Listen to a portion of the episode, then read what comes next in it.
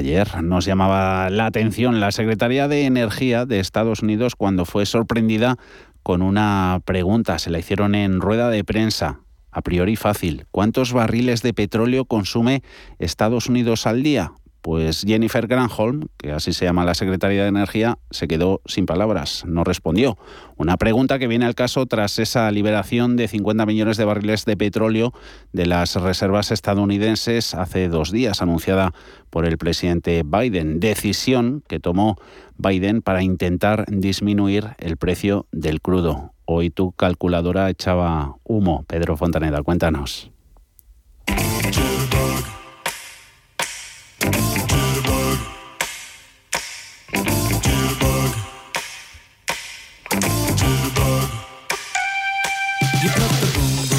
Efectivamente, hoy traigo la pizarra yo. El reportero que preguntó a la secretaria de Energía sí que tenía preparada la respuesta. Escuchamos todo el diálogo.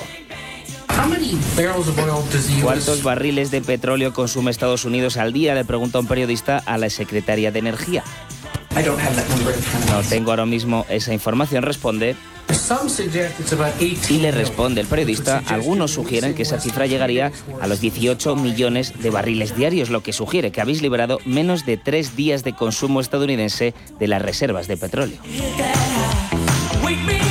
Muchos medios de comunicación, así como redes sociales, han sido muy críticos con esta decisión del gobierno al tacharla de poco ambiciosa y por si fuera poco, la respuesta de la Secretaría de Energía no ha ayudado bastante. La medida sirve más como toque de atención a otros países productores de crudo, como pueden ser la coalición de la OPEP o Rusia, que se han mostrado reacios a disminuir los precios. Por otro lado, la decisión de Biden, en conjunto con otros países como Japón, China, India, Corea y Reino Unido, intentarán incidir en el precio del petróleo para bajarlo un poquito.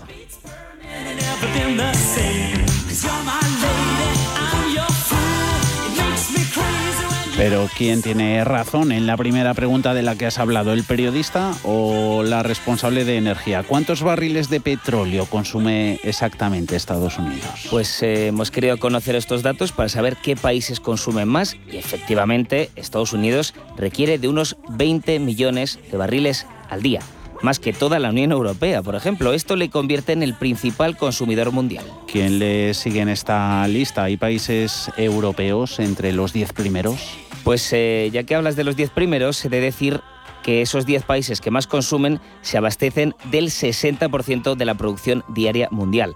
Tras Estados Unidos está China, India, Japón, Rusia, Arabia Saudí, Brasil y Corea del Sur. Y finalmente uno europeo en el top 10, Alemania.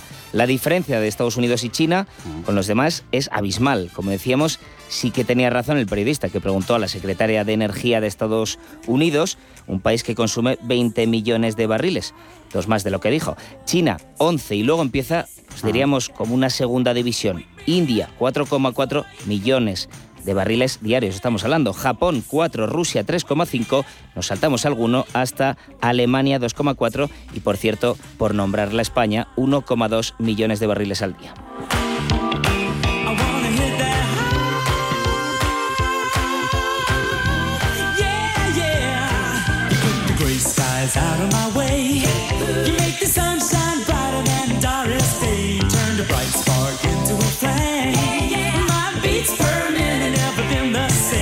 Pero vamos, Pedro, un poco más allá, porque es interesante desde luego ver el consumo diario por habitante, por cabeza, para saber bien qué país consume más proporcionalmente.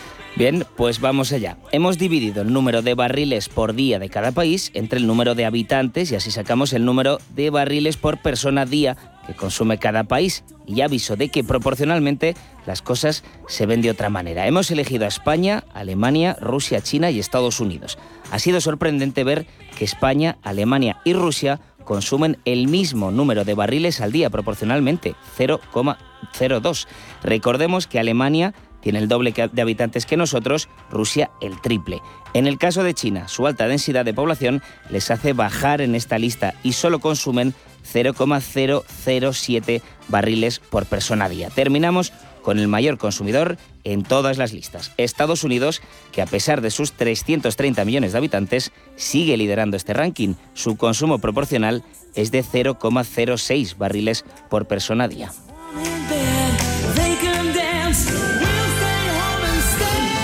Y la que ha tenido que defender esta decisión del Ejecutivo estadounidense. Volvemos a esa secretaria de Energía de Estados Unidos eh, que en la misma semana dio estas dos declaraciones. La primera, cuando el precio del petróleo subía.